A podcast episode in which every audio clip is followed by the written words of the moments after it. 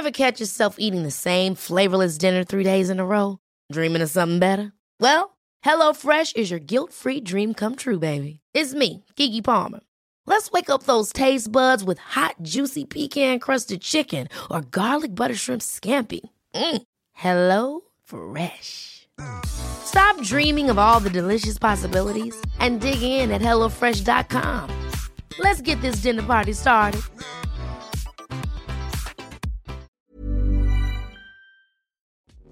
Bonjour, je suis Clémence Bodoc.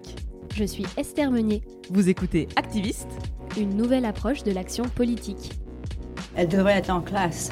La meilleure façon de se payer un costard, c'est de travailler. I am not a believer in climate change. C'est papa et maman qu'on assassine. Vous vous transformez en véritable chien de garde de la police de la pensée. Le choc n'est pas un choc climatique. Et puis si on est au SMIC, eh ben faut peut-être pas divorcer non plus dans ces cas-là. Ou dans les milieux où il y a vraiment le pouvoir, il n'y a pas de femmes. Oh, ça suffit là. Bonjour et bienvenue dans cet épisode d'Activiste. Ici Esther et je suis en compagnie virtuelle, bien entendu, de Clémence. Bonjour Clem. Bonjour. Et aussi de Margot Belair. Bonjour Margot. Bonjour. Peut-être aurez-vous fait le même constat que moi, à savoir que cette période semble propice à imaginer le monde d'après. Les séries d'articles, interviews de scientifiques, philosophes, politiques fleurissent ça et là, affirmant que cette crise est aussi une opportunité pour mettre en œuvre le changement. Oui ok, mais comment et lequel? On tient peut-être une clé de réponse avec le local. Et justement, parmi les choses qui ont été perturbées par la pandémie de Covid-19, il y a les élections municipales. Un premier tour maintenu, contesté, un second tour repoussé, au milieu des candidats, candidates, des citoyens et citoyennes parfois un peu perdus. Alors aujourd'hui, si on a invité Margot, c'est pour aborder cet échelon de la vie politique et notamment le lien avec l'environnement. Margot est candidate sur la liste Grenoble en commun, menée par Éric Piolle à Grenoble, une liste qui rassemble différents mouvements de l'arc humaniste tels qu'Europe Écologie Les Verts, la France Insoumise, Citoyens, Génération, le PCF, etc. Mais bon, avant d'en arriver là, on va remonter un petit peu le temps. Margot, est-ce que tu te souviens de ta première indignation? Euh, Alors, euh, je me souviens, euh, je ne sais pas si c'était vraiment une indignation, mais en tout cas, euh, quand j'étais enfant, si on remonte vraiment à l'enfance, je, je, me souviens être assez indignée par ce qui se passait dans les cours des écoles et notamment ce qui pouvait y avoir comme violence entre les enfants et une violence dont j'ai été victime, mais comme plein de gens. Euh, sur des rapports de domination euh, qu'on avait euh, dans ces espaces-là, qui sont censés être des espaces où, où les enfants sont censés s'amuser. Et en fait, c'est pas toujours ce qui se passe. Et notamment, en plus des rapports qui peuvent être liés au genre des enfants. Euh, beaucoup de, petites filles euh, qui, qui, étaient dans leur coin, euh, pendant que les garçons, par exemple, bah, eux avaient beaucoup plus de liberté et de, et de place pour, pour évoluer. Et moi, quand j'étais petite, je comprenais pas trop pourquoi ça se passait comme ça et pourquoi, pourquoi on était si méchants en fait les uns envers les autres. Et un peu plus tard, quand, quand j'ai grandi, j'ai vraiment pris la dimension en fait de cette de cette violence et je me suis dit mais c'était quand même dingue. Les, les, on s'engueulait on euh, il y avait des t'es pas ma copine tu, tu te retrouvais isolé des fois euh, et en fait les adultes n'intervenaient jamais et euh, voir qu'on enfin ils ne voyaient rien d'ailleurs. Et en fait je me, ça ça m'avait ça m'a un peu sauté aux, yeux ces derniers temps quand on a, parlé notamment au niveau local de la question des écoles. Je me suis dit c'est vraiment important de faire en sorte que moi, ce que j'ai pu vivre à une époque se, se reproduise pas euh, encore maintenant dans les cours des écoles. Et malheureusement, je pense que c'est encore beaucoup le cas. J'imagine que quand tu avais... Euh... 5 ans, 10 ans, tu mettais pas le mot de, de, genre et de rapport de domination sur ce que tu as vécu à l'époque. À quel moment est-ce que tu as commencé à pouvoir placer ces mots-là dessus?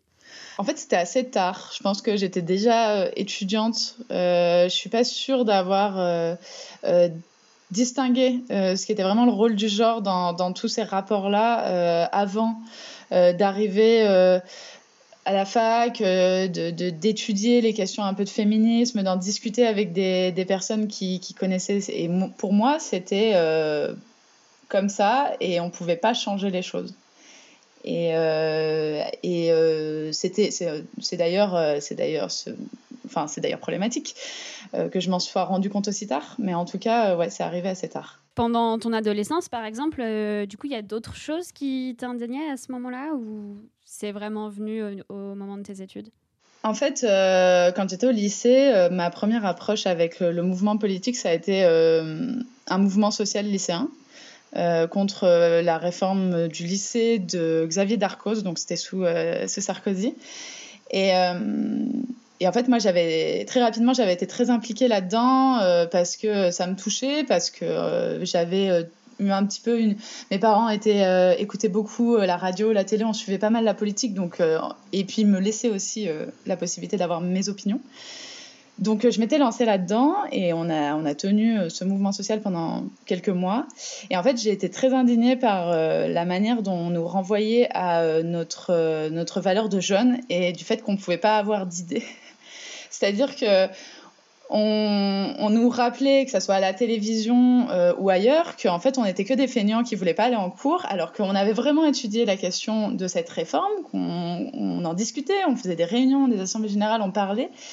Et le pire, je crois que dans tout ça, c'était vraiment les, potes qui avaient notre âge et qui nous disaient et qui, tenaient déjà ces arguments de de toute façon, euh, si vous faites ça, c'est parce que euh, vous voulez pas aller en cours et vous êtes que des feignants, vous êtes trop jeune pour avoir un avis. Et ça, c'est pareil, pour moi, c'est une forme de violence que de, que de réduire euh, quelqu'un qui a 16 ans au fait qu'en fait, il, il, il, a, il a casse en fait. Enfin, franchement, pourquoi pourquoi il s'exprime, il doit aller à l'école, écouter, et puis les adultes font. Et ça, moi, ça m'avait aussi beaucoup indigné à cette époque-là.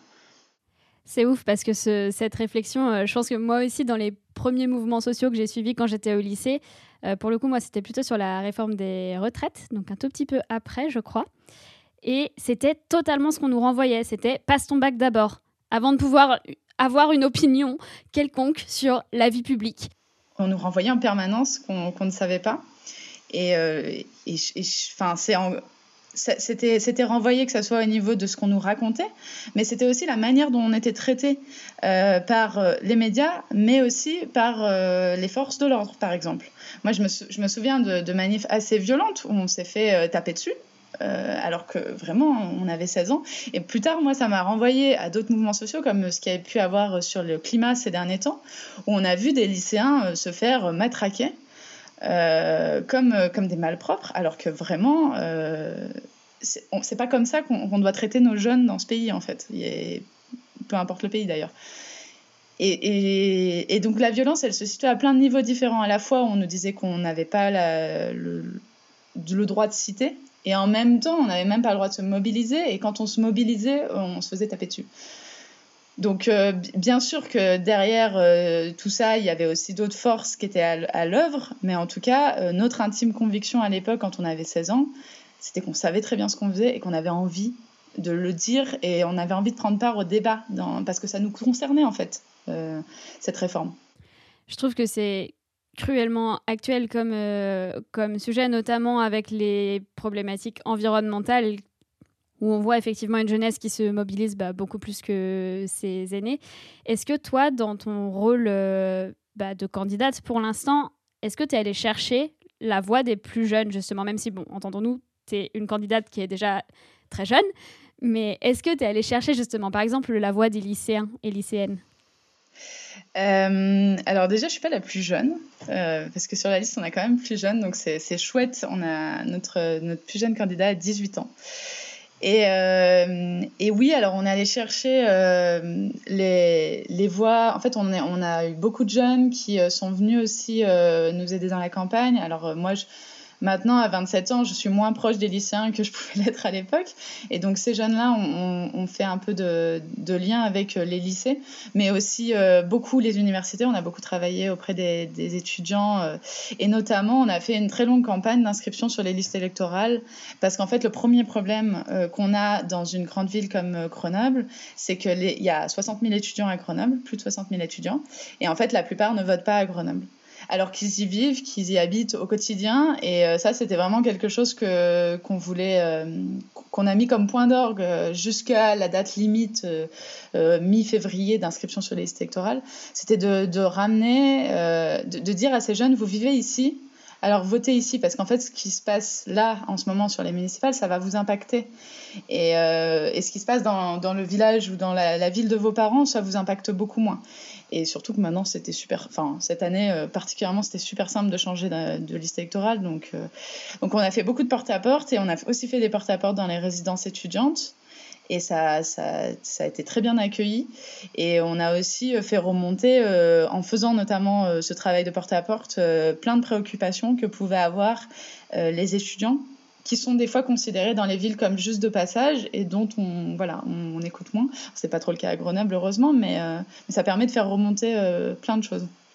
Pour terminer sur euh, l'indignation, je voudrais savoir quel rapport tu gardes avec ça aujourd'hui est-ce que tu t'en sers comme moteur? Est-ce que tu es indigné au quotidien Ou est-ce que tu essaies de le mettre un peu de côté pour justement pas trop t'alourdir et pouvoir avancer? Je dirais qu'il y, a encore des choses qui m'indignent plus que d'autres. Mais ça, je pense qu'on a tous un peu nos sujets euh, sur lesquels on est le plus euh, émotionnel, on va dire. En fait, c'est plus l'émotion que l'indignation. J'aime bien euh, parler d'émotion euh, parce que des fois, c'est quelque chose qu'on qu'on veut un peu refouler quand on est une femme en politique parce que c'est souvent à ça qu'on nous réduit et c'est pas toujours euh, la meilleure chose euh, le meilleur argument qu'on ait.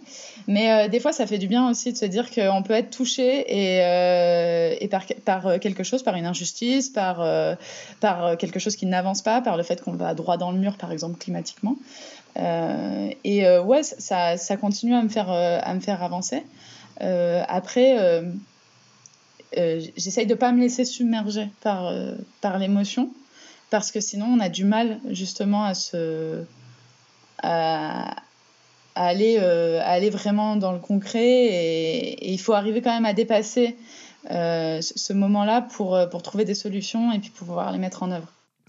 À t'écouter j'ai l'impression que tu vis l'indignation comme un sentiment détaché Euh, moi, quand je pense indignation, je vois rouge, je pense colère, je pense effectivement, pour parler émotion, une vague qui submerge. Euh, tout à l'heure, tu racontais au début de cet entretien que tu as vécu plein de ces, de, ces ressentis d'indignation dans ta jeunesse, mais que finalement, la prise de conscience est venue beaucoup plus tard. Euh, est-ce que c'est toujours le cas?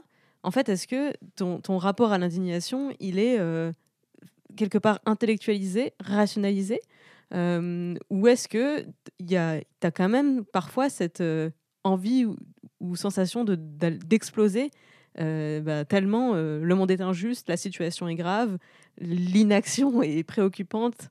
Inséré ici ton phrasé d'indignation. Je dirais que j'essaye tant bien que mal de rationaliser ça parce que parce que en fait disons comment j'essaye de rationaliser ça c'est qu'en fait je m'éloigne aussi volontairement par moment euh, de certaines euh, de certaines images et, de certaines choses qui euh, qui amènent l'indignation très forte. On en a besoin. Je parle notamment par exemple en ce moment sur la crise du, du covid 19 euh, j'essaie de je, je veux pas passer mes journées devant la télévision à regarder euh, toutes les tout, tout ce qui se passe parce que je sais que ça va me faire beaucoup de mal. Et en fait ça risque j'ai peur que ça me paralyse et que du coup je puisse plus avancer euh, en ayant euh, ce trop plein de choses parce qu'il y a cette question de l'émotion après qui doit être gérée derrière. Mais par contre c'est essentiel d'avoir un, un regard un regard sur le monde et qui soit apporté du coup voilà, j'essaye de rationaliser. C'est pas forcément évident, euh, mais ouais, ça, ça permet, enfin euh, pour moi en tout cas actuellement, ça permet d'avancer. Et puis euh, des fois j'ai des vagues d'indignation, ça m'emporte. Je suis très en colère, je suis très énervée. Euh, J'appelle plein de gens. Alors, comment on fait pour régler ce problème? Et puis et puis en fait quand je me suis rendu compte que alors on peut régler ce problème en faisant ça, ça, ça. En fait c'est aussi une manière de rationaliser que de trouver des solutions. C'est-à-dire que quand on est indigné par exemple. Euh, sur les violences faites aux femmes, euh, les violences conjugales et les violences sexistes et sexuelles, ben en fait euh, l'inaction ben, ça, ça, c'est ce qu'il y a de pire en fait pour moi. C'est-à-dire que ne rien faire, on attend et, et, et, on se laisse déborder par, par tout ça. Faire, c'est une bonne réponse à l'indignation, je trouve. Margot, si je te demande ton premier souvenir politique, c'était quoi? T'avais quel âge? Raconte. Euh, bah, justement, euh, mon, mon, premier souvenir politique euh, où je me suis vraiment engagée, c'était ce que je disais tout à l'heure sur euh, l'engagement lycéen, où là, j'ai vraiment eu l'impression de faire de la politique. Avant, j'ai eu d'autres souvenirs politiques parce que, bah, comme mes parents écoutaient la radio, regardaient la télévision, etc., je voyais les élections présidentielles, les attentats, tout, tout, tout, ça.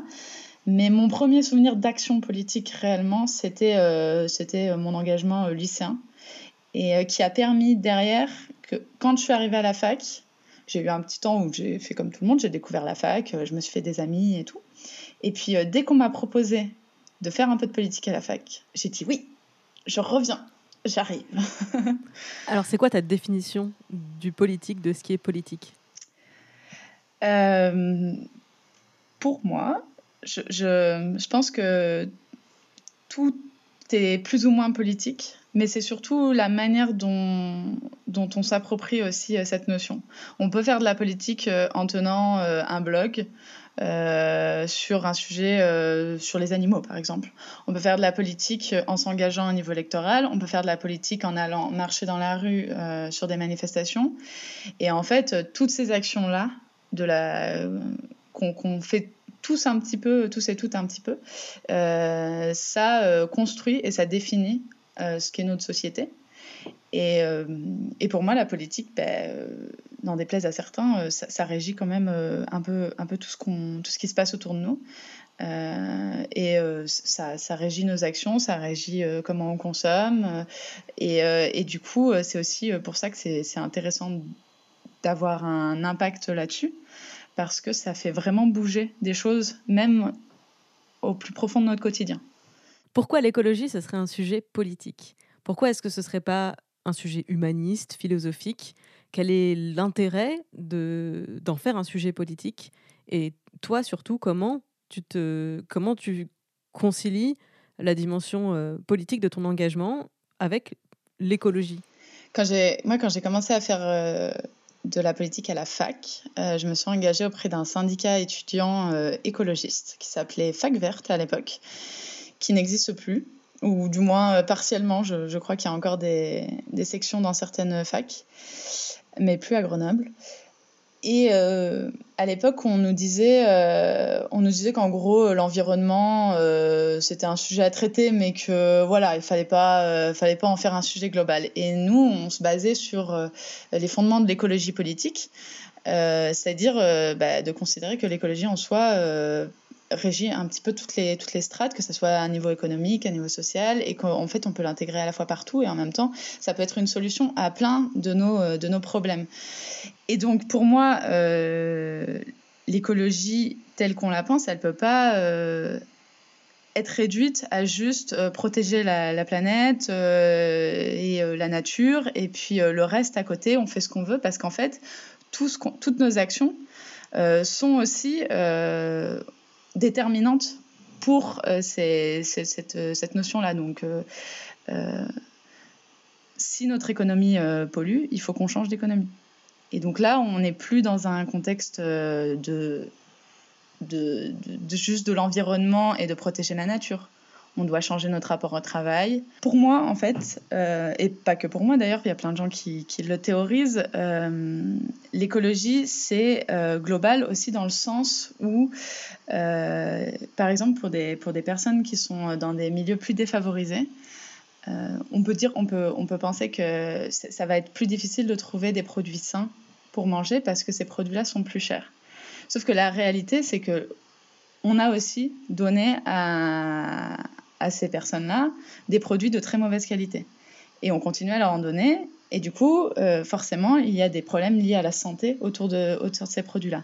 Et quand on parle d'écologie, on ne peut pas juste dire bah, tous, on va tous manger du bio. Il faut forcément que ça s'accompagne par des politiques sociales qui permettent à des personnes, notamment euh, qui n'ont pas les moyens, de pouvoir accéder à ces, à ces produits-là pour mieux manger, consommer durablement, mais aussi avoir derrière une meilleure santé, etc. etc.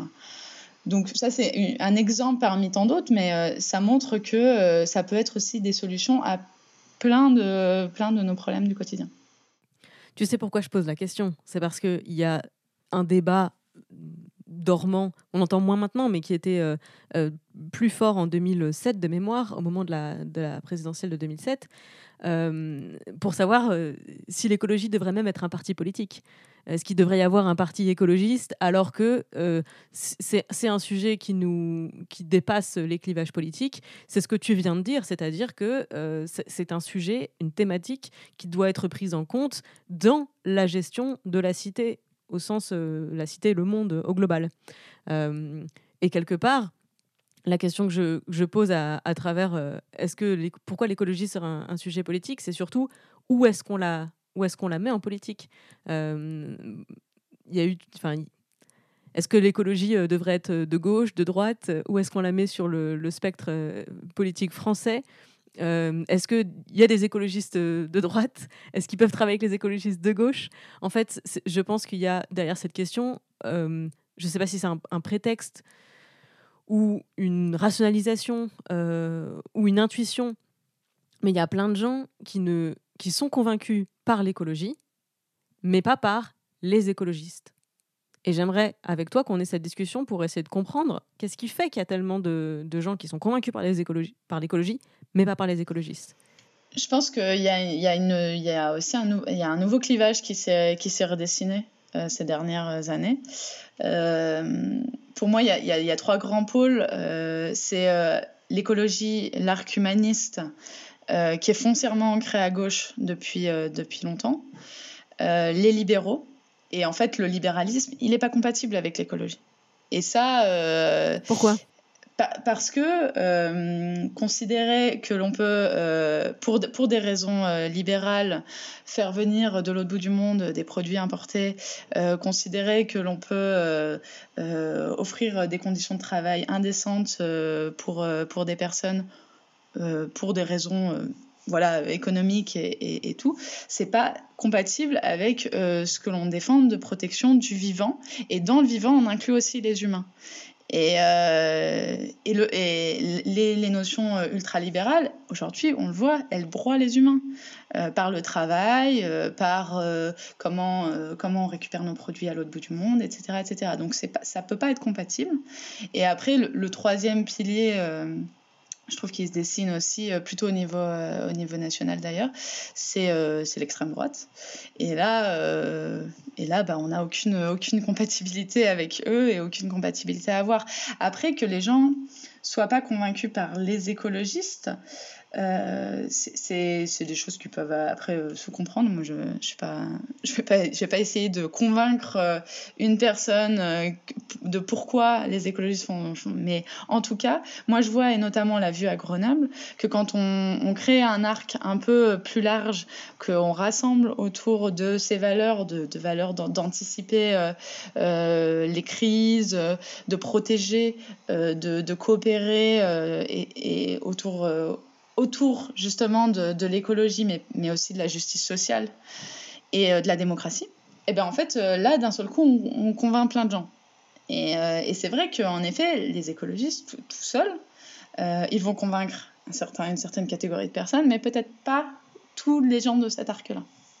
Et à Grenoble, le, la voie qui a été ouverte en 2014 et qui continue à se dessiner là euh, en 2020, elle démontre quand même que quand on arrive à tous travailler autour de ces notions-là, euh, ça fonctionne. Mais justement, du coup, quand on se réunit euh, comme ça, typiquement avec des partis différents qui font liste commune, ça veut dire, j'imagine, qu'on pose un constat commun. Est-ce que pour autant, on propose des solutions communes, des actions qui font consensus ou est-ce qu'à l'intérieur, il reste quand même beaucoup de débats sur, OK, on a posé le constat, euh, le néolibéralisme, euh, le capitalisme, ça fonctionne pas. Maintenant, comment on construit autre chose? Comment vous harmonisez votre, position, en fait, vos positions? Euh, ça, ça, se fait assez naturel. En tout cas, moi, je, parle de, ce que j'ai vécu à Grenoble. Je connais pas exactement comment ça se passe partout.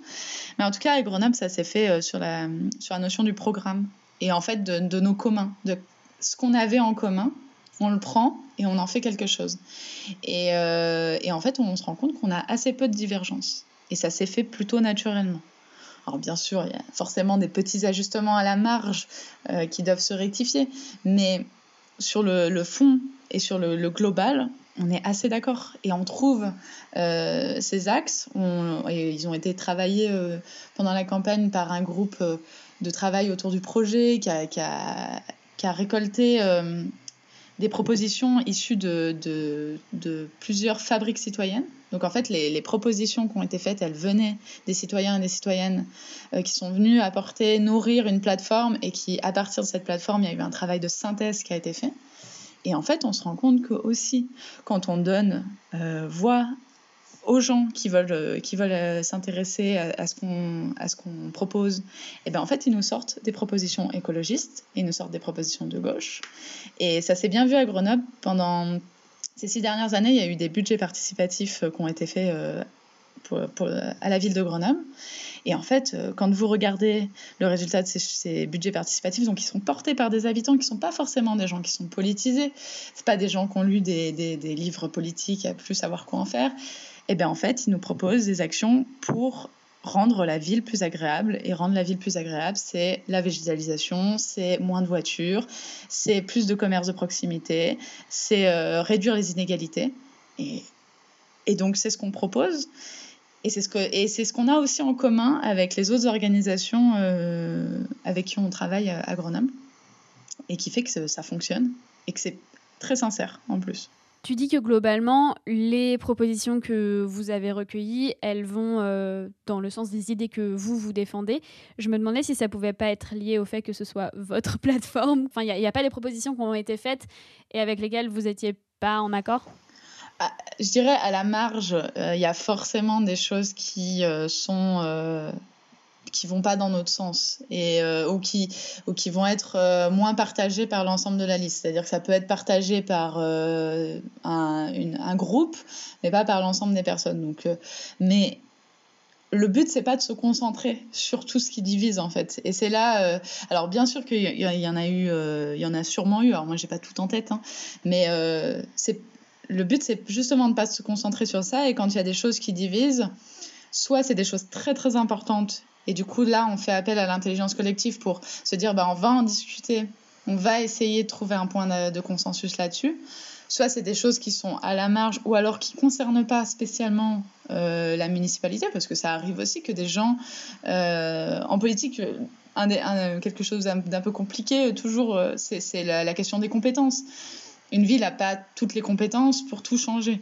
Euh, un département non plus, une commune, une région non plus, et, l'État non plus. Et donc, euh, des fois, on a aussi des propositions avec lesquelles on ne serait pas forcément euh, tous d'accord, tous et toutes d'accord, mais c'est pas à notre échelle. Donc, du coup, ça, ça permet de, de mettre aussi. Tu veux dire que c'est plus facile à l'échelle locale de construire un programme commun qui réunit différentes forces politiques au final? J'ai pas l'expérience de le faire à l'échelle nationale, heureusement.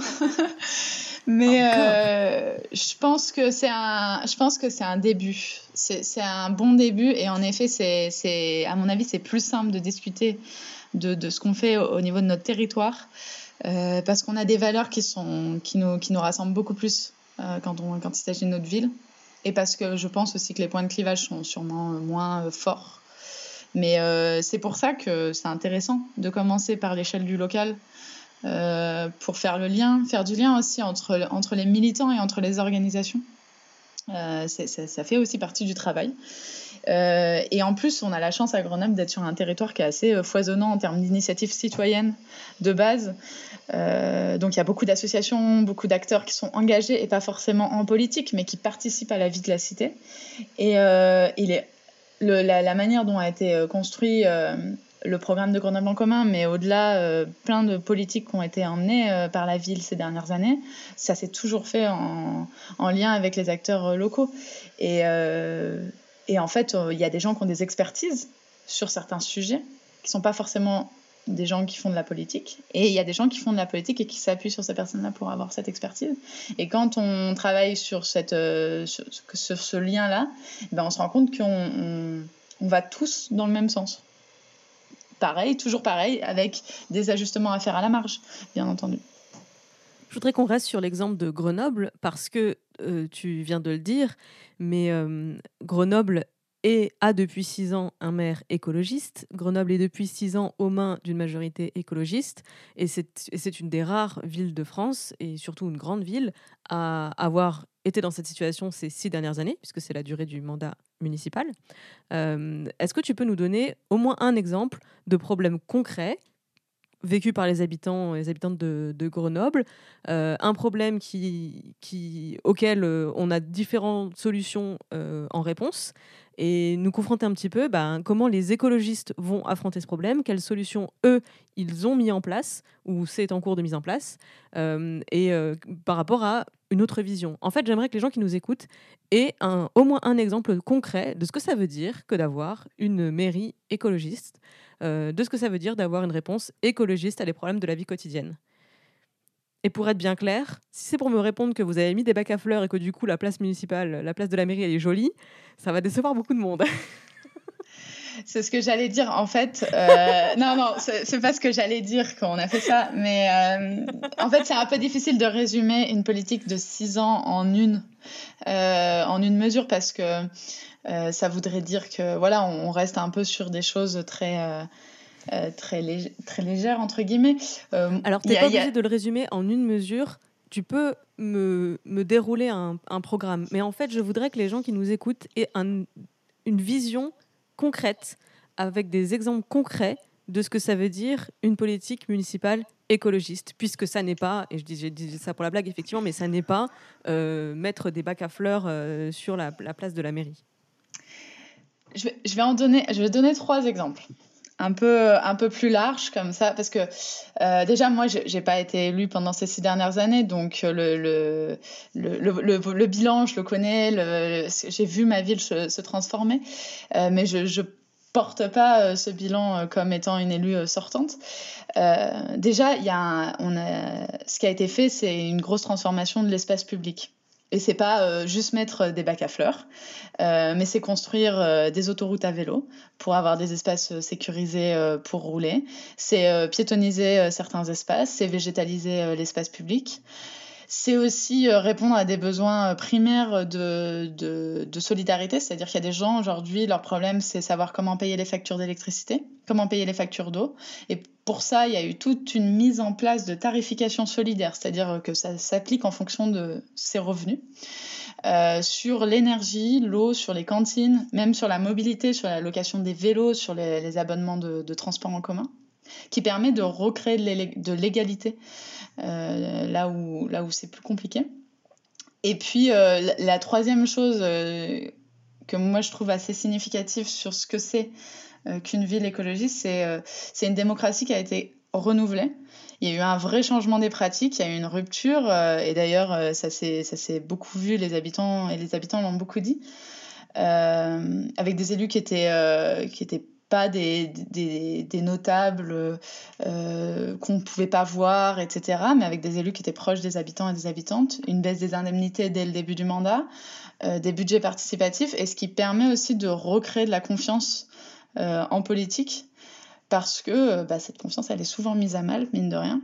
Et c'est aussi le travail des élus, je crois, de, bah, de, de, de, retravailler cette confiance-là.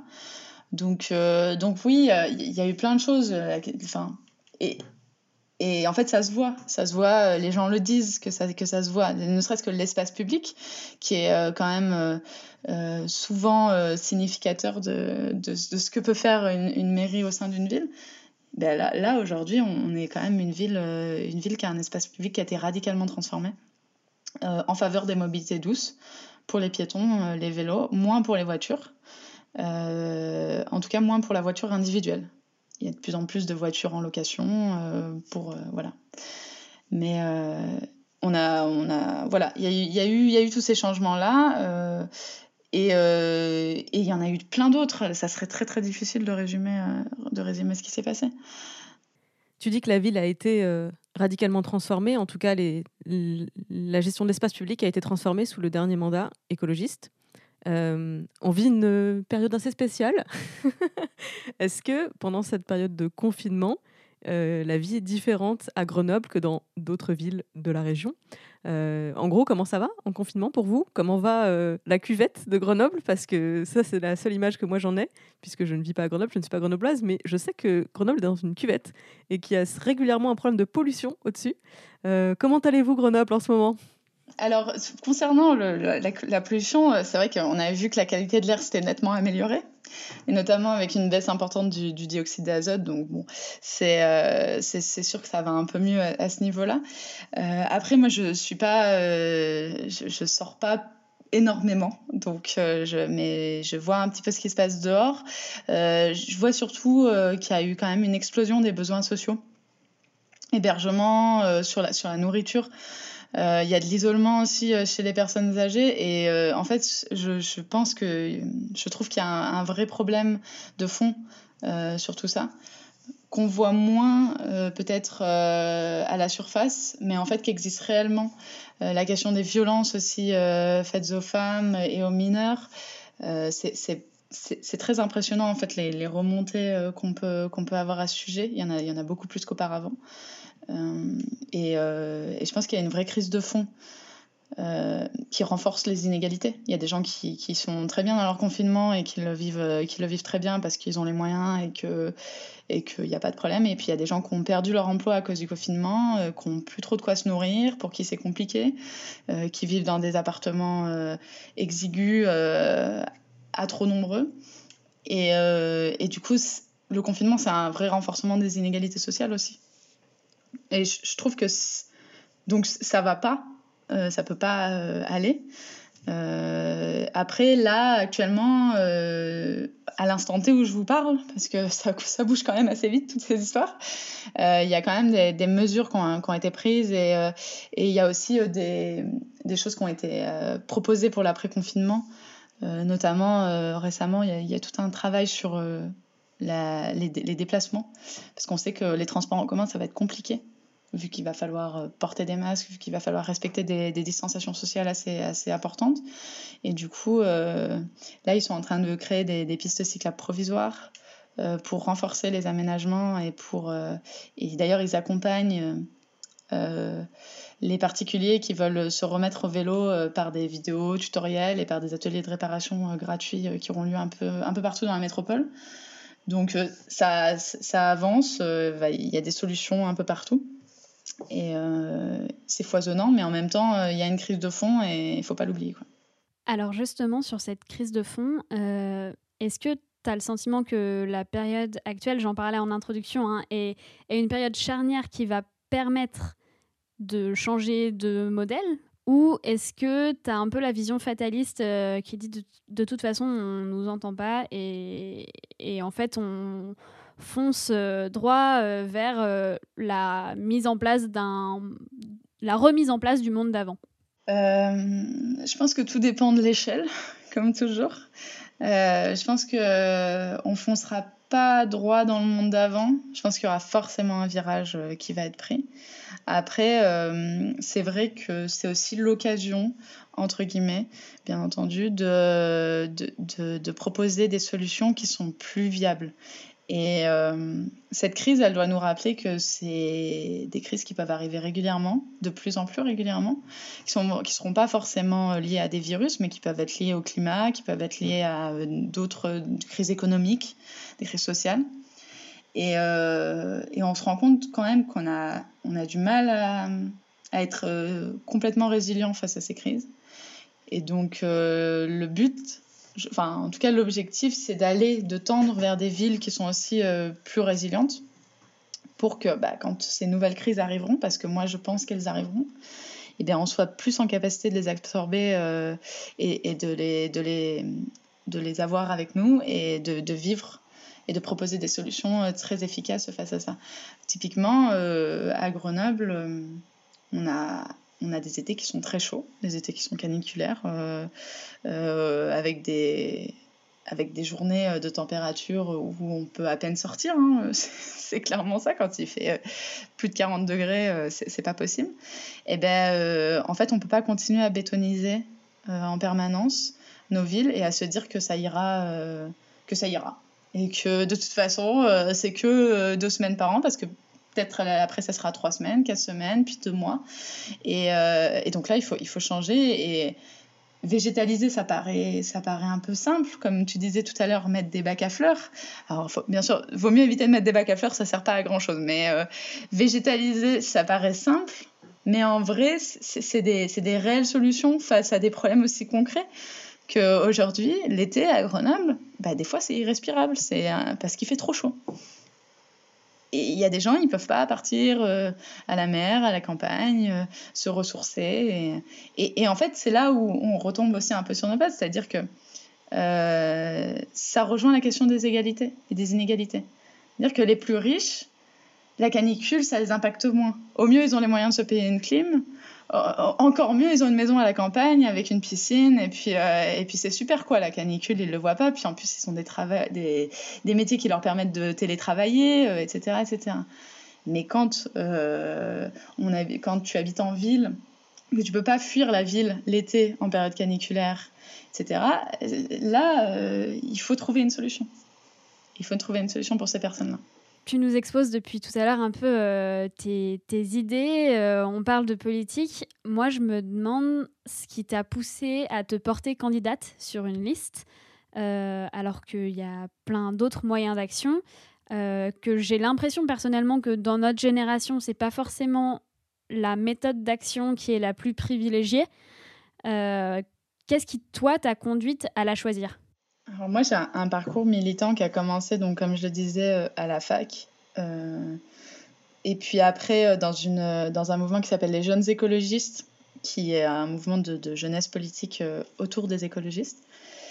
et puis, et puis j'ai pas mal milité aussi ces dernières années, notamment sur les questions de féminisme, qu'on a un peu moins abordé, mais ça, ça, fait beaucoup partie de ma vie ces dernières années. Et en fait, euh, je pense qu'en politique, on a, besoin de gens qui sont, euh, des activistes de terrain, euh, qui, poussent, qui, maintiennent la pression, notamment sur les pouvoirs publics. Et on a aussi besoin de gens qui vont en politique. Et moi, en fait, ce qui m'a poussé à aller, enfin, ce qui m'a porté plutôt pour aller me, présenter à une élection, c'est de me dire que que j'avais plus le temps en fait d'attendre euh, d'avoir le bon âge ou euh, le bon moment ou ce genre de choses et qu'en fait il fallait faire avancer les choses et que manifester c'était c'était utile mais en fait euh, on avait beau manifester on nous entendait pas. Et à un moment donné il faut prendre le pouvoir. Parce que c'est là où les choses elles, elles changent réellement. Et c'est pas forcément évident de se le dire, c'est encore moins évident de le faire parce qu'il y a plein de forces qui font que ça peut être compliqué. Mais la réalité, c'est que si on remplace pas nos élus, ceux qu'on qu'on considère comme étant euh, ben, malheureusement ceux qui freinent euh, euh, nos propositions, ceux qui œuvrent complètement à l'opposé de la justice climatique ou de la justice sociale, et nous, par exemple, euh, euh, les libéraux, bah, si en fait, si on les remplace pas, ils continueront parce que c'est eux qui ont le pouvoir et ils continueront dans ce sens-là. Et moi, ma méthode, c'est aujourd'hui, celle que j'ai choisie, c'est de me dire, bah, en fait, on va prendre le pouvoir, on va les remplacer. Et, euh, et, pour ça, et pour ça, on va œuvrer au niveau politique avec la particularité que moi, j'ai personne à remplacer parce que les gens qui étaient là avant moi à Grenoble, ils font les choses plutôt bien. Mais en, tout cas, en tout cas, c'est un moyen d'action que je considère euh, que je considère comme étant important et, euh, et qui en plus euh, est important en parallèle de d'un moyen d'action plus activiste et peut-être plus radical aussi, parce que forcément, quand on fait de la politique, on, a, une, on a une forme de, de radicalité, mais on peut pas on peut pas tout faire. Et par exemple, les, questions de désobéissance civile et tout, c'est plus compliqué quand on fait euh, quand on fait de la politique et encore plus si on est élu. Euh, mais par contre, c'est très important que ces, ces moyens-là, ils existent aussi euh, dans la société civile. parce que ça met la pression et ça fait aussi avancer les choses. Et quand on avance à côté, en parallèle, sur ces deux fronts-là, moi j'espère qu'à la fin on gagne. Plus concrètement, j'aimerais bien que tu détailles un peu comment tu te retrouves en dixième position sur euh, la liste sortante de la ville de, de la mairie de Grenoble. Parce que je pense que pour beaucoup de personnes, ça peut être très abstrait. comment on finit par. Enfin, surtout dans une grande ville comme Grenoble, quoi. On n'est pas dans mon village de 600 habitants où euh, il suffit que. Enfin, j'en sais rien, j'ai pas essayé d'ailleurs, mais où potentiellement il suffit que je me pointe pour dire Hé, j'ai des idées, aidez-moi à les mettre en place. Et on me fera de la place parce qu'il n'y a pas de jeunes qui le font. Comment toi, à ton échelle, tu arrives à te créer une place dans ce milieu-là dans beaucoup de cas, euh, alors c'est pas le cas dans les grandes villes, mais dans beaucoup de cas, tu as raison. Euh, il y a plein de, de, lieux et de, d'endroits en France où euh, il y a une seule liste. Et en général, il n'y a pas de jeunes, il n'y a, pas assez de femmes, euh, donc voilà. Et, et, moi, j'invite vraiment toutes les personnes qui, qui sont dans ces communes-là à, à, se saisir aussi de, de cet espace-là parce que en vrai, il y, a, aussi de la place et, et c'est chouette. Après, dans les grandes villes, c'est un peu moins le cas. Il y a un petit peu plus de monde qui, qui, souhaite avoir, avoir une petite place. Ça ne veut pas forcément dire que ça se bouscule et qu'il euh, y a des combats euh, très très forts. Nous, euh, la liste, comme elle a été construite avec Grenoble en commun, c'est une liste avec plein de, sensibilités politiques différentes. Et du coup, pour être très, très grossière, c'est en gros, il y a tant de place pour tant de sensibilités et tant de place pour les citoyens. Et du coup, il y a des procédures pour, qui sont internes soit au parti, soit euh, pour les citoyens euh, qui sont avec, euh, pour les citoyens qui n'ont pas de parti, les citoyens et citoyennes qui n'ont pas de parti, soit se font entre eux et, et nous, on a eu un, un comité des sages qui s'est réuni, qui étaient des personnes qui étaient extérieures aux candidatures et qui, qui ont auditionné les gens et qui ont discuté avec les gens. Moi, je suis candidate pour ELV. Euh, et donc, j'ai été euh, désignée par mon parti politique dans le cadre d'une élection interne. Et c'est comme ça qu'on fonctionne à ELV, mais c'est pas forcément comme ça que peuvent fonctionner d'autres partis, ou alors ils fonctionnent de manière différente, etc. Moi, ce qui s'est passé, c'est que euh, j'étais militante euh, et, euh, et, avec des discussions avec des, des, camarades de mon parti et au-delà, on s'est dit que ça pourrait être une bonne idée. Et du coup, je me suis présentée à l'élection interne. Euh, où j'ai été euh, désignée par mon parti et du coup j'ai été euh, sur la liste finale. Et pour les citoyens et les citoyennes, souvent, enfin en fait, pour la plupart des gens qui sont sur la liste aujourd'hui, la plupart ont des engagements divers dans plein de milieux différents et dans plein de, de domaines différents. Il y a des blogueuses, il y a des sportifs, il y a des personnes qui sont plus dans la politique. Euh, il y a des, des, citoyens qui ont fait des, des, actions dans des unions de quartier ou dans des associations, etc. Et, euh, et voilà. Et ça, ça, se fait de manière assez, assez naturelle, je trouve. Et la liste est très euh, variée et très, euh, très plurielle et c'est assez chouette à voir. T'as pas eu peur à aucun moment? Tu dis qu'avec des discussions avec euh, d'autres personnes de ton parti, tu t'es retrouvée à devenir candidate à la candidature. Mais euh, t'as pas eu de syndrome de l'impostrice Enfin, si tu l'as pas eu, s'il te plaît, donne les billes. Et si tu l'as eu, comment est-ce que tu le dépasses? Yes, je voulais rebondir là-dessus euh, précisément. Tu as dit tout à l'heure, tu as 27 ans, tu t'apprêtes à être élu dans un conseil municipal, à participer à l'élaboration et à la mise en place d'une politique de la ville. Euh, pardon, mais tu as quel diplôme et quelle expérience pour prétendre à ça? Je clash c'est euh, c'est vrai que dit comme ça, euh, ça, ça, ça, fait peur. Je, Non, mais ça me fait rire parce que je, je porte bien le masque.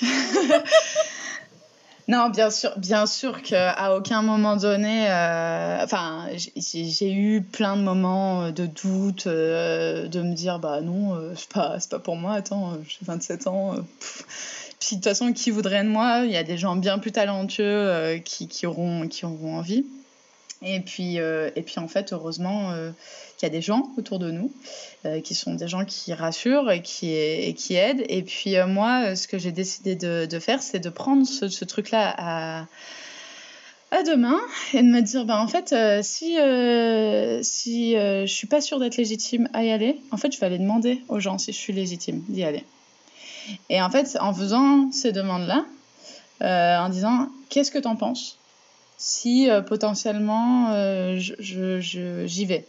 Et les gens me, voilà, me répondaient euh, pourquoi, enfin, pas forcément ce que je voulais entendre, bien sûr, mais au moins euh, rassurer sur la légitimité et, et, euh, et, ça, et cet entourage permet quand même de se dire ah en fait euh, c'est possible euh, je, peux y aller. Mais bien sûr que tous les enfin même euh, même jusqu'au bout en fait on se dit que qu'on n'a pas sa place ou qu'on a qu'on a et le, le, moindre le moindre moment où où il faut euh, prendre un peu les devants, euh, se dire euh, tiens, j'aimerais bien faire ça, ça pourrait être chouette si on proposait ça et tout. On se dit toujours oula.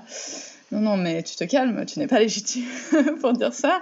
Il y a des gens bien plus compétents que toi. Et alors, en plus, c'est très compliqué dans un cadre où on est mélangé avec des élus sortants. Parce que les élus sortants sont ultra légitimes. Et, euh, et, alors eux, ils ont une légitimité incroyable vu qu'en plus ils connaissent tous les dossiers sur le bout des doigts. Et euh, c'est ce que je, ce que tu disais tout à l'heure en disant que j'étais pas la, la, meilleure forcément représentante du bilan des sortants. C'est parce que aussi dans une campagne qui est bien orchestrée, on donne des rôles à des gens et, euh, et, quand on est sortant, eh ben on, va, on va être euh, les experts sur les sujets euh, bah, sur lesquels on est expert. Et c'est vrai que ce que j'ai trouvé très chouette dans cette campagne euh, à Grenoble, c'est qu'on a laissé aussi la place aux nouvelles personnes pour proposer des idées, pour euh, amener des nouveaux, des nouveaux projets. Et euh, quitte à se heurter des fois avec avec euh, la faisabilité des choses, mais ça, du coup, il y avait des personnes qui étaient compétentes pour dire ah ben non, ça, tu sais, euh, c'est pas trop possible parce que voilà. Euh, mais au moins, il y avait cette part d'imaginaire et de, de construction qui était, assez libre et qui était très foisonnante et qui a permis à des gens bah, qui, comme moi, euh, étaient plus jeunes sur ces sujets-là et pas forcément experts. Moi, je suis pas calée sur les finances de la ville, quoi. Enfin, euh, j'aimerais bien tout savoir, hein, mais euh, c'est compliqué quand même. Il y a plein de choses qui sont extrêmement compliquées. Mais bon, j'ai des idées pour la ville et j'ai trouvé que dans cette campagne, on laissait la place aux idées, aux idées de ce que, enfin voilà, ce qu'on avait envie de faire. Et euh, c'est là où du coup, la légitimité, elle est dure à, avoir, à se dire qu'on qu l'a en tout cas. Mais euh, quand on nous dit, ben en fait, euh, ta légitimité, c'est d'avoir des idées, d'avoir des propositions. Et bien là, tu te dis, ouais, en effet. Là, par contre, j'ai des idées, des propositions. Donc, donc là, je me sens légitime pour avoir des idées. voilà. Et justement. Mais non, c'est dur. C'est dur. Tu peux nous donner un exemple de thèmes sur lesquels toi, tu as fait ta campagne? Euh, Oui. Alors, euh, moi, j'ai participé à deux axes euh, sur, sur la campagne. C'est euh, l'axe de l'égalité, des, des, l'égalité, discrimination, droits des femmes et des, des, minorités de genre. Donc, sur lesquels on a, on a fait des propositions assez concrètes. On a. Euh, on a proposé notamment de créer un, lieu d'accueil et d'écoute et, de, et, un refuge euh, unique, euh, donc en lien avec les associations qui travaillent déjà sur ces sujets-là, mais qui permettrait à toutes les femmes et les, mineurs et les, victimes de violences de pouvoir trouver toutes les ressources euh, qu'elles souhaitent euh, en cas de danger, avec une augmentation aussi des, des lieux de refuge, euh, des appartements de refuge, notamment pour les femmes victimes de violences. Euh, j'ai aussi travaillé, donc ça c'est une partie hein, euh, des choses, il y a plein de choses dans notre programme, il est, très très gros.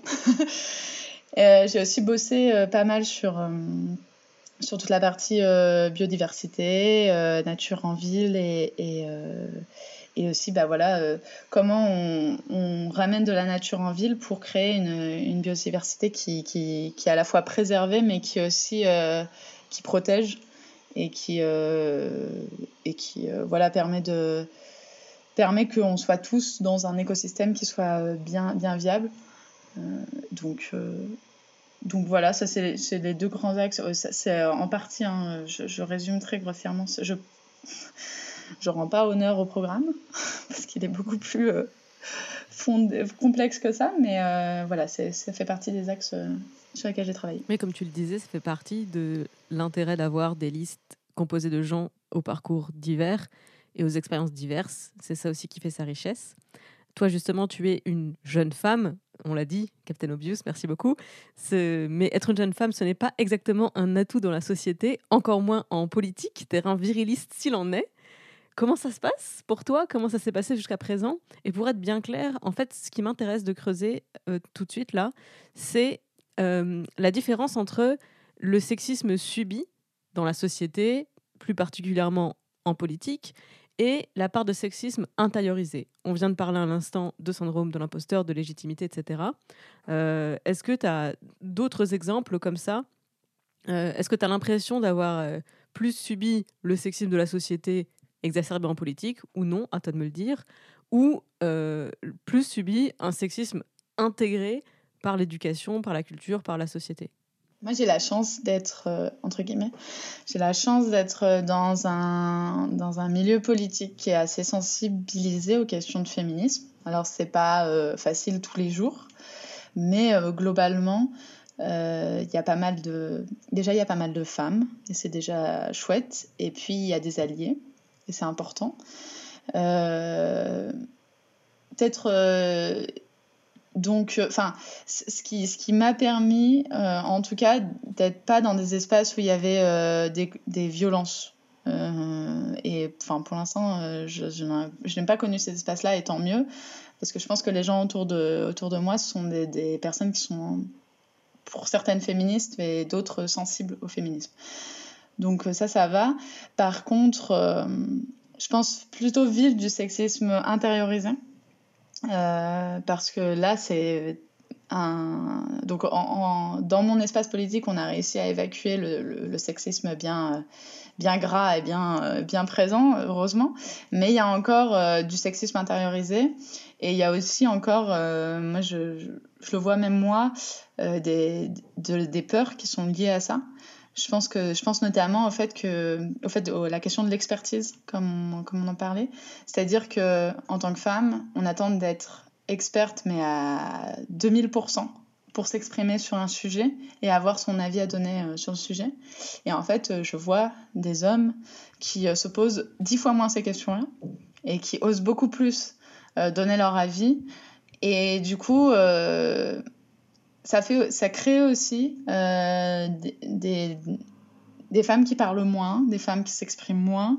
Euh, et ça, euh, ça j'ai du mal encore aujourd'hui à, savoir comment on peut lutter contre ça, à part dire aux gens qu'ils sont super légitimes. Mais, et, pour moi, ça s'est vraiment intériorisé.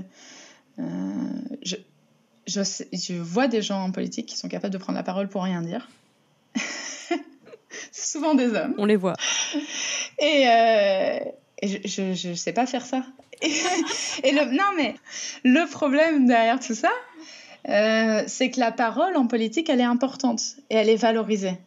Et donc, euh, et donc bah, des fois, euh, ne pas prendre la parole, c'est aussi noté. Comme ne pas être intervenu ou comme ne pas être intéressé par le sujet. Alors que tu es super intéressé par le sujet, ça t'intéresse de ouf, tu as bossé le sujet toute la nuit, tu le connais sur le bout des doigts. Mais là, ce que la personne vient de dire, c'est hyper pertinent et tu vas pas en retartiner une couche. Et, euh, et je trouve qu'en politique, ben, le problème, c'est que du coup, si tu montres pas que tu sais, ben, en fait, euh, on- personne ne le devinera. Et pour ça, des fois, il faut tartiner. Et les femmes ont plus de mal à tartiner des choses euh, qu'elles euh, savent. Moi, j'ai un début de solution, mais il amène un problème ensuite. Dans toutes ces situations, effectivement, entièrement d'accord avec ton analyse, ne pas prendre la parole, ça se voit. J'ai pris l'habitude de poser des questions. J'avais pris l'habitude à la, fac, quand euh, dans ma fac, dans mon école plutôt, on organisait régulièrement des conférences. Et après la conférence, il y a toujours un temps pour les questions. Et en fait, pendant toute la conférence, j'écoutais avec l'objectif de je veux placer une question. Et j'ai gardé cette habitude dans les réunions, dans, dans plein d'endroits où potentiellement je veux marquer ma présence, je veux qu'on sache que j'étais là, je veux avoir pris la parole, mais soit que la configuration ne le permet pas, soit effectivement je n'ai pas la compétence d'apporter quelque chose, je pose une question. Et t'as jamais tort quand tu poses une question. Après, le problème, c'est que euh, si tu poses une question qui est une vraiment bonne question, attention, parce que maintenant tu es repéré comme quelqu'un qui sait, comme potentiellement une menace, euh, et en fait, tu as donné une info euh, sur toi. On a quand même, en tant que femme dans l'espace politique, un pouvoir qui est celui d'être invisible. Euh, souvent, c'est un, c'est plutôt un handicap, je suis, je suis évidemment d'accord. Mais parfois, ça peut aussi être intéressant de passer inaperçu, d'être sous-estimé euh, et de, de garder cet atout dans sa manche pour euh, surprendre au moment opportun. Mais effectivement, à moins d'avoir un agenda spécifique, je pense qu'il est beaucoup plus important de se faire entendre, de prendre la parole, de prendre la place. Et par rapport à ce que tu viens de dire, et pour toutes celles et ceux qui nous écoutent, je ne peux que vous conseiller de poser des questions. Ce qui est d'autant plus difficile, je trouve, en politique, c'est aussi de sortir de l'assignation qu'on nous donne, et notamment qu'on donne aux femmes sur les questions d'éducation, de, santé, de féminisme, d'égalité. Euh, alors que les hommes, on va leur attribuer les questions d'économie, euh, de finances, euh, de, transport, etc. et du coup, c'est souvent. Y a, je pense qu'il y a plein de femmes qui aimeraient sortir de ces cases-là et qui ont du mal. Parce que forcément, c'est des questions sur lesquelles elles sont, elles sont compétentes presque même pour certaines parce qu'elles les ont vécues ou ce genre de choses. Mais en même temps, ça ne les empêche pas de s'intéresser à autre chose et c'est dur euh, de, sortir de, ce schéma-là. Il faut un vrai travail de fond euh, qui est fait en tout cas, je trouve, assez bien euh, à Grenoble, mais aussi à ELV, mais qui nécessite encore, encore quelques appuis. Je pense que ça rejoint le problème dont on parlait il y a quelques instants sur la légitimité. Euh, parce que cette assignation à sujet, elle est effectivement faite par la société, le contexte, etc. Et aussi par ce sexisme intériorisé de, mais euh, bah, par exemple, l'exemple le, plus courant, c'est toujours, mais moi, j'y connais rien euh, en finance, ou bien, oulala, les chiffres, etc. Et hum, alors qu'en fait, comme on l'a dit aussi, euh, tout l'intérêt d'être candidat ou candidate euh, lors d'une élection locale, c'est de vouloir participer à la vie de la cité. Et on n'est pas là pour élire des experts, on est là pour élire des citoyens, des citoyennes qui ont décidé de donner de leur temps, de leur énergie, euh, de se former effectivement au fur et à mesure pour participer à la vie de la cité. Et en fait, plus la ville est grande, plus vous êtes entouré d'experts et d'expertes en tout genre, que ce soit des fonctionnaires dont le métier, c'est littéralement de vous accompagner dans le, déploiement des politiques publiques, que ce soit euh, bah, des experts expertes de la vie civile, hein, euh, responsables d'associations, euh, spécialistes de différents sujets, qui peuvent intervenir en tant que conseil, en tant qu'experts dans différents dans différentes instances. Et effectivement, si tu attends d'avoir un doctorat ou de sortir de l'ENA pour, pour te présenter à une élection municipale, on sera pas content du résultat à la fin. malheureusement, c'est des, des schémas qui sont encore très présents aussi.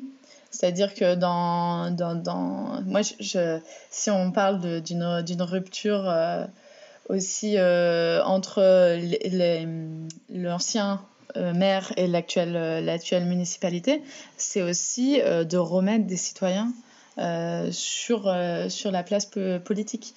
Et, euh, et, oui, c'est pas des experts. Oui, ils n'ont pas euh, toutes les réponses. Ils n'ont pas eu euh, forcément au début toutes les réponses. Et même nous, en tant que candidats, on n'a pas toutes les réponses à toutes les questions. On n'a pas toutes les solutions. On ne connaît pas en, dans, dans, le détail les, comment fonctionne une institution. Et ce qui est très étonnant, c'est que ce qui a été reproché euh, très, euh, très souvent euh, à l'équipe municipale précédente, c'était de l'amateurisme. Ce qui était totalement en contradiction avec des demandes aussi de renouvellement de la classe politique.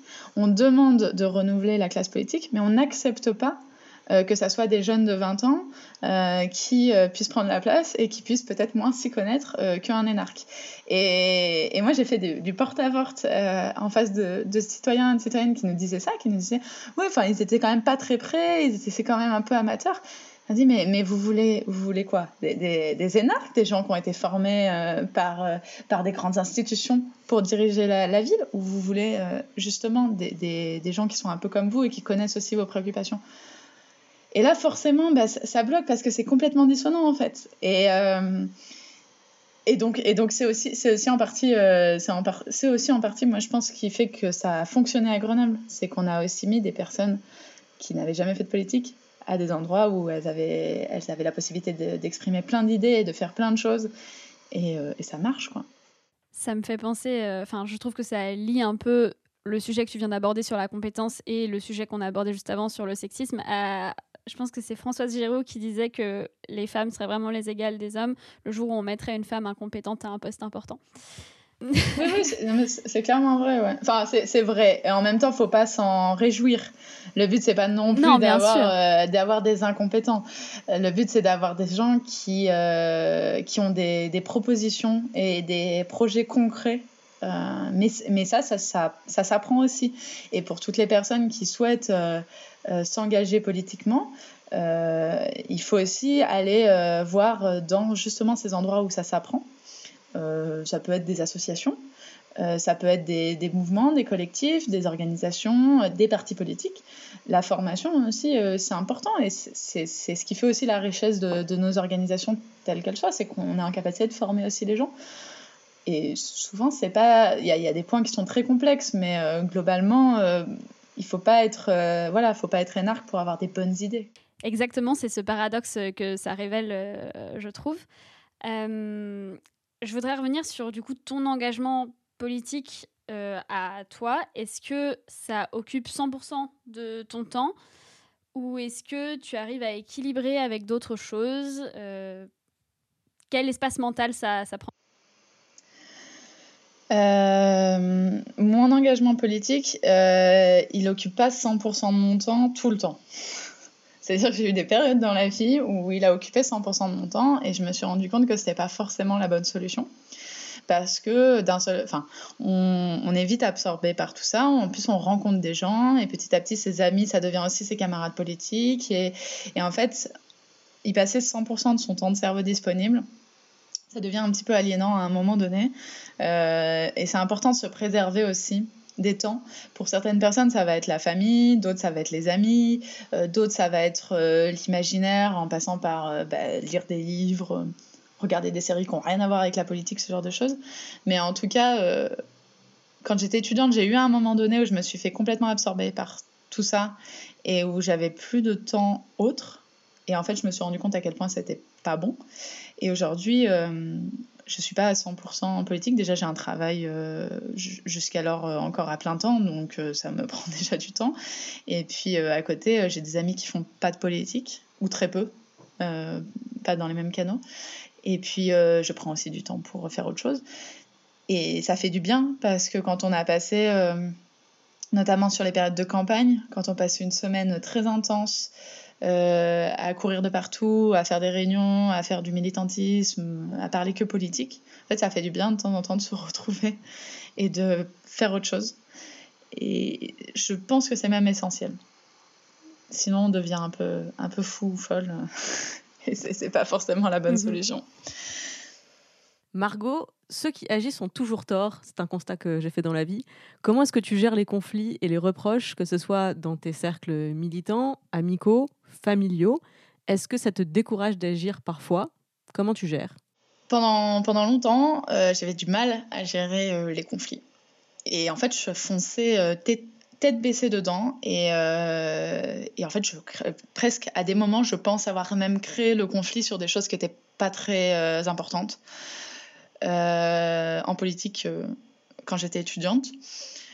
Et, euh, et, en fait, petit à petit, ça, ça, prenait trop d'importance et, ça me rendait presque malheureuse. Et j'ai appris à faire de la politique qui se détachait de ce que j'appelle l'affect, c'est-à-dire ça, revient quand même avec le fait aussi d'avoir des, milieux un petit peu différents dans lesquels on évolue, c'est-à-dire de ne pas tout confondre. Et, euh, et, donc cette gestion des conflits et des... qui revient aussi à aussi une forme de gestion des émotions, euh, j'ai appris à faire en sorte que, que ça m'impacte un petit peu moins et qu'en effet on ne pouvait pas tous être d'accord et c'était normal. Et en plus notamment sur les questions du féminisme, moi je sais que ça fait partie des questions très clivantes en fait euh, où les gens sont, sont assez peu d'accord entre eux. Et souvent en plus vu que ça les touche très profondément, bah, ça, ça génère des réactions qui sont parfois vives. Et, euh, et donc j'ai appris à détacher le moment où on se, heurtait politiquement et le moment où ça devenait un peu plus personnel. Et, euh, du coup, aujourd'hui, je gère beaucoup mieux euh, ces histoires de conflits qu'avant. D'ailleurs, il y en a assez peu. Et, aussi une autre chose, j'ai appris à quand je, ne suis pas d'accord avec quelqu'un et que ce, cette personne ne changera pas d'avis, d'arrêter et de ne pas chercher à faire changer une personne d'avis, euh, ne pas essayer de convaincre une personne à tout prix vers quelque chose qu'il n'est pas, qui est, ou elle n'est pas en capacité d'accepter euh, à l'instant où on en parle. Et du coup, bah, de passer à autre chose et puis euh, de trouver un autre commun qu'on peut avoir et euh, qui peut nous regrouper. Et, euh, et ça permet d'éviter de passer euh, toutes ces soirées et tous ces week-ends et tous ces moments off à faire de la politique alors qu'on a envie de faire autre chose. Parce que c'est très souvent que que surtout quand là on était en campagne, c'est très souvent que les gens savent que tu es en campagne, du coup ils amènent des sujets et du coup tu peux vite te retrouver à devoir euh, débattre pendant une heure, deux heures dans une soirée alors que t'es pas du tout venu là pour ça. Et, euh, et du coup moi j'ai appris à, dire, à dire stop. Euh, on peut peut-être parler d'autre chose, ou alors on peut peut-être se projeter dans quelque chose qu'on a plus en commun que ce point-là de divergence assez fort. Voilà. Ça permet de gérer correctement les conflits. Merci beaucoup Margot. On arrive sur la fin de cette interview. On va te poser encore euh, quatre questions. Ce sont des questions que tu as choisies, je précise pour ceux qui nous écoutent parce que j'aime bien être transparente avec notre, notre public. Quelqu'un qui voudrait faire la même chose que toi, qu'est-ce que tu lui dirais? Je lui dirais qu'il ne faut pas trop réfléchir. Il ne faut pas trop intellectualiser euh, tout ça. Euh, qu'on a tous des histoires euh, un peu différentes en politique. Enfin, en tout cas, moi, je le vois aujourd'hui, on vient tous de parcours qui sont complètement différents. Et euh, que s'il y a un sujet qui, te révolte ou s'il y a quelque chose dont tu as envie de parler, en fait, faut soit trouver des gens qui sont révoltés avec toi, et soit si personne se révolte de ce sujet, bah, le lancer et essayer de t'entourer de gens qui sont révoltés et euh, indignés, ce qu'on disait au début. Et surtout, euh, bah, se lancer et pas, voilà, pas attendre d'intellectualiser, de se dire peut-être le, bon moment, peut-être c'est pas maintenant, peut-être qu'il faut que je fasse ci. Non, non. Puis de toute façon, euh, on est, on n'a pas le temps en fait d'attendre. Là, il faut, faut y aller. Euh, rien que, rien que sur la question climatique, euh, on ne peut pas attendre euh, d'avoir euh, 45 ans, une situation. J'imagine qu'il y a beaucoup de jeunes qui écoutent ce podcast. donc voilà, moi, si, si, si on attend d'avoir une bonne carrière, une bonne situation, une bonne, un, bon petit copain, une bonne petite copine, etc., etc., en fait, on n'y arrive jamais. Il faut se lancer et puis on verra où, où ça mène. Et des fois, ça mène à des belles choses. Et souvent d'ailleurs. Euh, ce que tu aurais voulu savoir quand tu as commencé, qui t'aurait fait gagner du temps que quand on a envie de faire quelque chose, il faut le dire. Réellement. Parce que pendant longtemps, je pensais que on allait venir euh, me chercher sur quelque chose que j'avais envie de faire. Euh, mais en fait, euh, c'est rarement, enfin, c'est le cas des fois. hein. Il y a des gens euh, qu'on va chercher euh, sur certaines choses.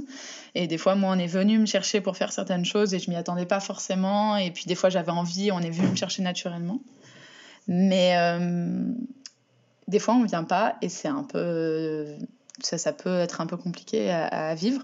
Et donc, euh, moi, ce que j'aurais bien aimé savoir pour pas trop perdre de temps euh, ces dernières années, c'était de dire quand on a envie de faire quelque chose. De le dire à la personne euh, voilà, j'aimerais bien faire ça. Et ça va beaucoup plus vite. Quel est le conseil hautement facultatif que tu as reçu dans ta vie? De la part de quelqu'un qui sait mieux que toi, mais en fait non. Euh, de ne pas ouvrir ses mails slash conversations juste au moment d'aller se coucher. En fait, elle savait mieux que moi, bien sûr. Mais euh, c'est quelque chose que je fais encore, malheureusement. Mais depuis qu'on me l'a dit, je, fais attention de ne pas le faire. Parce qu'en en fait, des fois, on vit noyé dans les notifications et dans les, dans les conversations, dans les mails et tout, surtout en politique, surtout si vous faites même dans les associations, etc. Et en fait, euh, des fois, on on se rend pas compte, mais on peut lire un truc juste avant d'aller se coucher et qui va nous bousiller la nuit, quoi, parce qu'on va ruminer ce truc-là, on va se dire, voilà, donc euh, ne jamais faire ça. C'est un bon conseil en fait, pas du tout un conseil facultatif, c'est un très bon conseil. Oui, euh... oui, oui, c'est ça, c'est plutôt un bon conseil. Dernière question, donc. Je te donne une machine à remonter le temps et tu répares quelque chose dans l'histoire, tu fais quoi? Je répare toutes les injustices liées au patriarcat. J'essaye de remettre wow. tout le monde. de remettre tout le monde. Ça serait... Ouais, ça serait compliqué, mais de reprogrammer vraiment euh, tout le monde euh, pour qu'on n'ait pas à subir ça. Parce que je pense que si on subissait. En fait, c'est partout, tout le temps. Dans la moindre, dans la moindre sphère, que ce soit la sphère amicale, amoureuse, professionnelle, politique, euh, sociale, etc. Tout ce qu'on veut. Il euh, y a des inégalités qui sont liées au genre et en fait euh, je pense que si on avait un énorme truc à changer euh, ça serait ça bien sûr il y en aurait plein d'autres Mais euh, je prends celle-là et puis je laisse le- les autres pour, euh, pour vos autres invités. et puis à plusieurs, je pense qu'on arrive à, à changer le monde. On n'a malheureusement pas de machine à remonter le temps, on ne peut pas réparer le passé. En revanche, on a tout ce qu'il faut actuellement pour construire un avenir différent. Donc j'espère que ce que tu aurais voulu euh, réparer dans le passé, on arrivera ensemble à le réparer pour l'avenir. Et c'est déjà un gros projet auquel tu participes activement par ton engagement. Merci beaucoup de nous avoir partagé ton témoignage aujourd'hui. Où est-ce qu'on envoie toutes celles et ceux qui sont curieux, curieuses de ton parcours, de tes actions, euh, qui seraient intéressés par euh, l'écologie politique? Euh, Tu leur conseilles de commencer par où pour pouvoir s'engager? Euh, moi, j'ai- mes réseaux sociaux, c'est pas, je sais pas, euh, enfin, je- j'ai un Instagram euh, et un et un Twitter que, que vous pouvez suivre si vous avez envie de suivre un petit peu ce qu'on fait, et notamment mon Instagram si vous avez un petit peu envie de suivre comment ça se passe une campagne et et peut-être si les élections sont con- continuent une vie politique.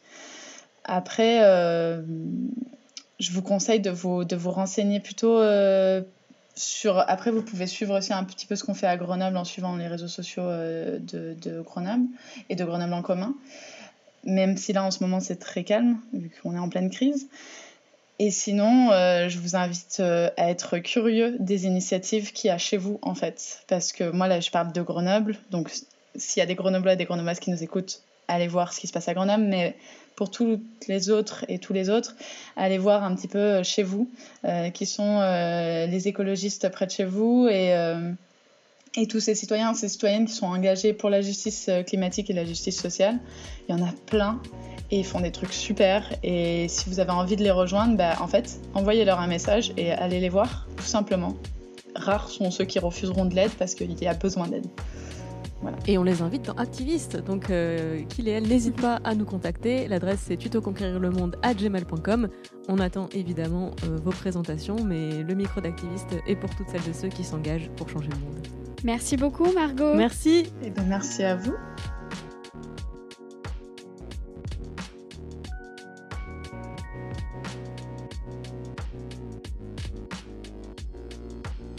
Vous êtes un ou une activiste dans l'âme?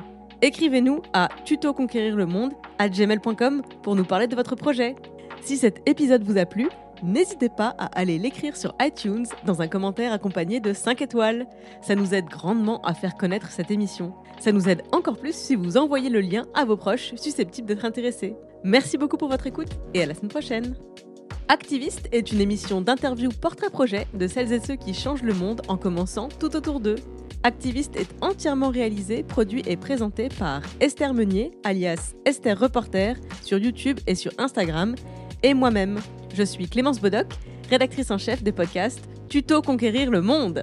Vous pouvez retrouver toutes les émissions sur le flux Tuto Conquérir le Monde, Activiste et Les Impertinentes sur Instagram at conquérir.le.monde et dans ma newsletter bit.ly slash. Tous les liens sont bien sûr dans les notes du podcast. Merci pour votre écoute, merci pour les étoiles, merci pour les messages et à la semaine prochaine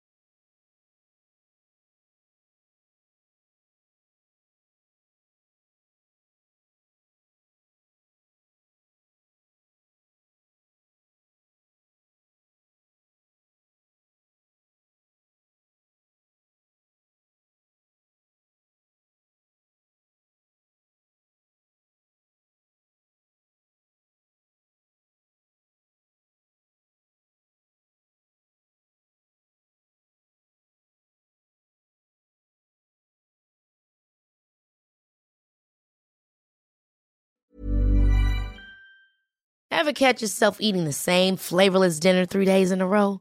Dreaming of something better? Well, HelloFresh is your guilt-free dream come true, baby. It's me, Kiki Palmer. Let's wake up those taste buds with hot, juicy pecan-crusted chicken or garlic butter shrimp scampi. Mm. Hello Fresh. Stop dreaming of all the delicious possibilities and dig in at HelloFresh.com. Let's get this dinner party started.